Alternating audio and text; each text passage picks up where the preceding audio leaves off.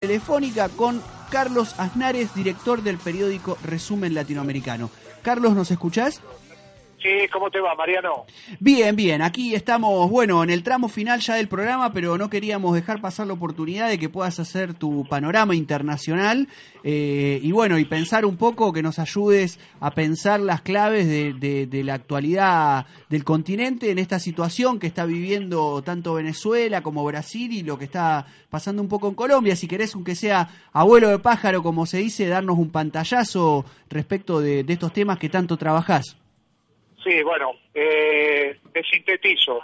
Venezuela eh, esta semana, eh, como todos sabemos, ha sufrido un nuevo embate del plan eh, que está estructurado por la oposición interna y por el imperialismo a nivel externo. la jugada que hizo Luis Almagro, secretario de la OEA, pidiendo la Carta Interamericana, evidentemente fracasó ayer, pero fracasó parcialmente ayer porque los países, de hecho, no se pusieron de acuerdo, primero en darle crédito a ese pedido de Almagro, que es absolutamente irracional porque no, eh, no tiene nada que ver la aplicación de la Carta Interamericana con la situación que vive Venezuela. Pero, eh, digo, parcialmente fracasó porque hoy, hoy mismo, Almagro vuelve a insistir y vuelve a convocar una nueva reunión eh, con la idea de llevar adelante ese planteo, porque Almagro es un peón de, Estados Unidos claramente en esta eh, eh, idea de derrocar a Nicolás Maduro. en lo que hace a lo interno, hubo movilizaciones muy importantes en Venezuela, ayer una movilización de la juventud y Maduro, frente a la juventud, con un discurso muy claro, muy contundente, planteó que hay que prepararse para eh, una invasión, incluso por parte de los Estados Unidos o de los eh, aliados de los Estados Unidos. Marcó claramente el perfil que está jugando Rajoy, España, eh, tanto mediáticamente como institucionalmente contra la revolución bolivariana, y comprometió a la juventud a resistir, a pelear en todos los terrenos posibles. me parece importante este discurso de Maduro porque una de las críticas que se le hacían a Maduro era que hablaba y después no se concretaban esas, esas, esos planteos. Pero frente a la juventud, con eh, juventudes que vienen de los consejos comunales y todo lo demás, realmente fue, eh, me parece un compromiso importante, un, punto de inflexión. Eh, esto se juega, es una batalla que se juega diplomáticamente por un lado y se juega en la calle. Y, y cuando digo en la calle, se, digo también el problema de Brasil. El gobierno de Temer está débil, evidentemente, porque es una banda de delincuentes que asaltó el gobierno y todos los días le sale una causa, pero eso no quiere decir que suelten el gobierno porque los yanquis no están dispuestos a soltar la conquista hecha en Brasil. Pero es muy importante lo que está pasando en la calle. Los medios lo ocultan a eso, pero todos los días el Movimiento Sin Tierra, el Movimiento Sin Techo, la Central de Trabajadores están movilizados. De hecho, ayer se ocupó una parte de la casa presidencial, del, palacio presidencial, por parte de los intechos y hubo una represión muy fuerte de la policía paulista, pero la gente aguantó en la calle, aguantó a pie firme y está dispuesta a seguir saliendo. Digo porque está el mundo de los de arriba y el mundo de los de abajo, y el mundo de los de abajo está muy revolucionado. Yo vengo ahora de Plaza de Mayo, de la gran movilización de hoy de las 12 TA, y realmente más allá de las 12 TA había miles de personas que no están en ninguna de esas centrales, pero que están planteando lo mismo que se plantea en Brasil y en Venezuela. Paremos a los yanquis, paremos a los espacios de los yanquis.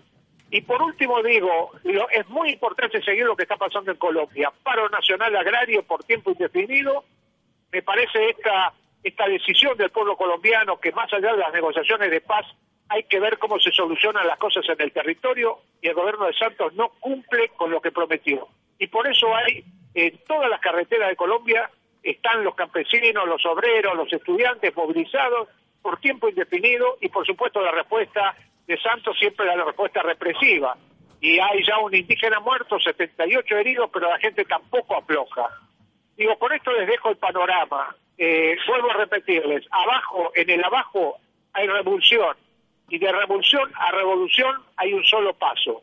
Hay que darlo, pero eso cuesta sacrificio y en el arriba eh, están eh, eh, atrincherados porque han conquistado algunos países y no van a soltar tan fácilmente.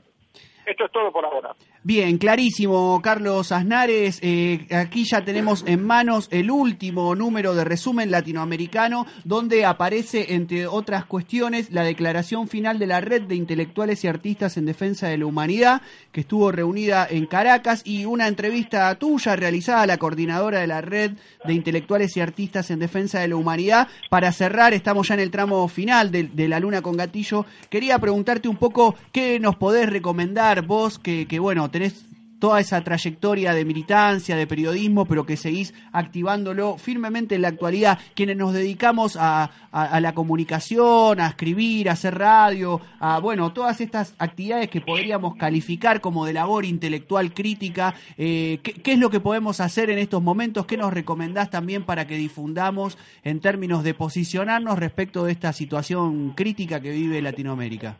Mira, lo principal hoy los intelectuales tienen que estar a pie de calle y, y, y me parece fundamental que, los de la, que la gente que se dedica a la comunicación esté a pie de calle siguiendo cada una de las movilizaciones que se están produciendo en, en todos los países, pero en el nuestro también.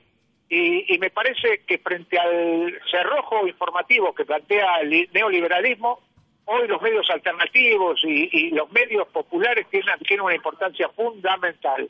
Así que me parece que es hora de dejar eh, tantas horas pegados a las computadoras y reemplazarlas por horas de calle, hablando con la gente y escuchando sus demandas y después transmitirlas.